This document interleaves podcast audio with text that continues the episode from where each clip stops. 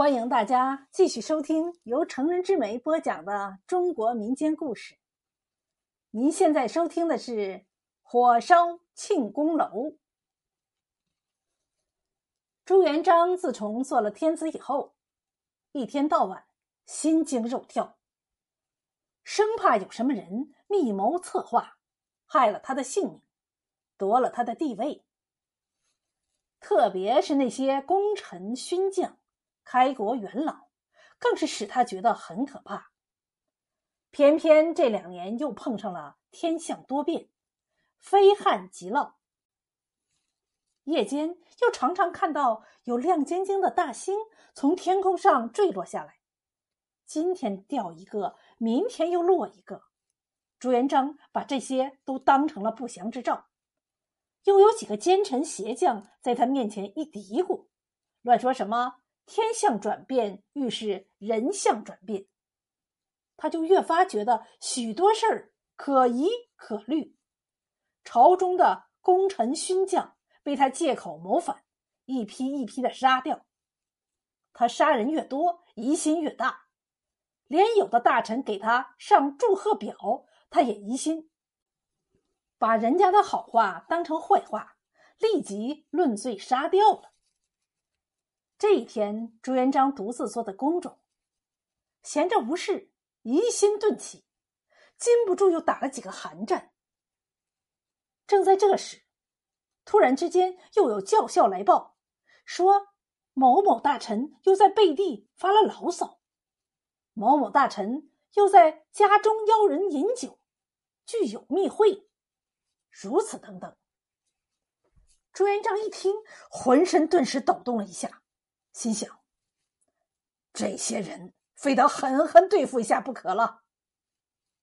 朱元璋经过一番苦思冥想，终于想出了一个念头：火烧庆功楼。随即传谕中书，大意是：自从历朝以来，开国勋将虽然各赐封爵，但还没有好好的为他们庆功表贺。现在皇业安定。天下太平，应该立即做个预备，好好的再为他们祝贺一番。另外又传谕工部，立即着手动工，制作一座富丽堂皇的大楼。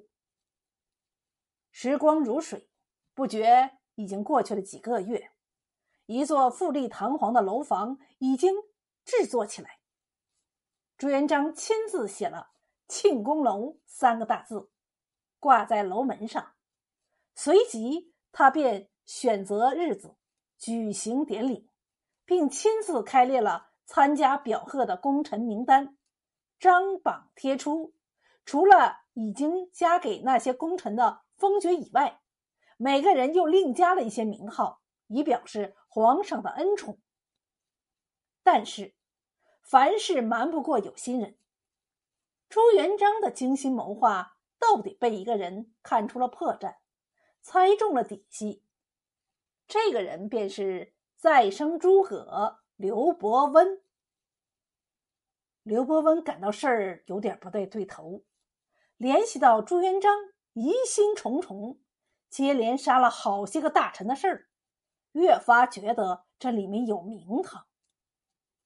庆功楼建好以后，他细心调查，终于发现。楼房后堆了好些干柴，而且都是由检校和锦衣卫的人员亲自动手干的，心中就清楚了。刘伯温虽然看出了破绽，但是却不敢劝阻，又不敢声张。他思考了一会儿，感到事不宜迟，便立即写了一道奏折上呈朱元璋，借口自己年已老迈。昏聩无用，要求告老还乡。朱元璋见了刘伯温的奏折，本想不准，但又念他自从应征以来，却曾为自己的王公帝业出了不少的好主意，于是皱了皱眉梢，说：“就让他去了也罢。”随即用朱笔批了一个“准”字。刘伯温获准还乡。便收拾细软，捆好行装，临走的时候，许多大臣都赶来欢送。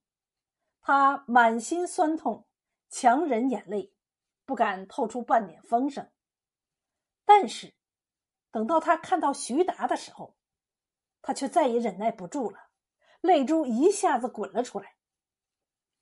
徐达心中暗想：刘忠诚突然之间告老还乡，今天见了我，又偷偷的凄然落泪，其中一定有什么蹊跷。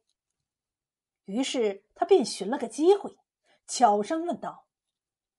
刘忠诚，赶是出了什么事儿吗？刘伯温连忙看了看左右，见没有什么人在注意他们，才吞吞吐吐的答道：“将军切莫多问，等庆功表贺那天，你只管紧紧的跟着皇上，切勿离开一步。事后便知，千万要记住啊！”徐达听了。不敢再问，只好忍痛别离。刘伯温走后不久，便到了朱元璋所选定的庆功表贺的日期。这一天，庆功楼前鼓乐喧天，爆竹震响。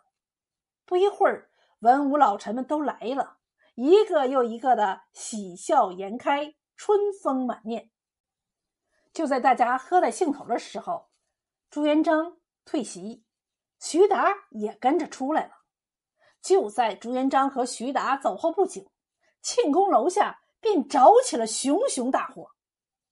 俗话说：“干柴烈火，龙王难救。”转眼功夫，门窗都烧着了，整个一座楼房火光冲天，浓烟弥漫。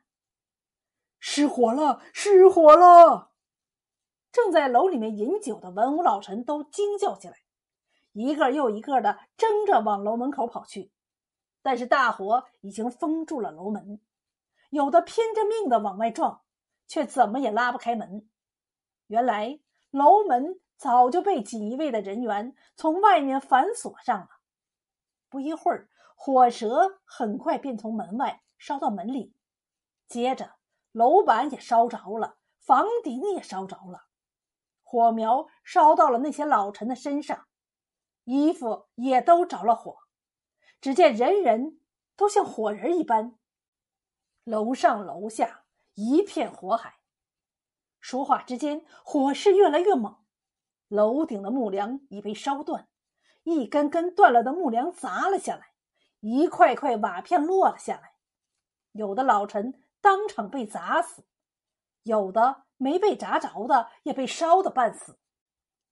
那些功臣元勋在火烧楼塔之下，一霎时都化为了焦灰。可怜他们刚才还在喜气洋洋的接受皇上的表贺，哪知一时之间尽都肉消骨化，命丧黄泉。他们哪里知道，这正是朱元璋做了天子过后，为了保住他朱家的。万年江山，而采取的大杀功臣的阴谋诡计呀！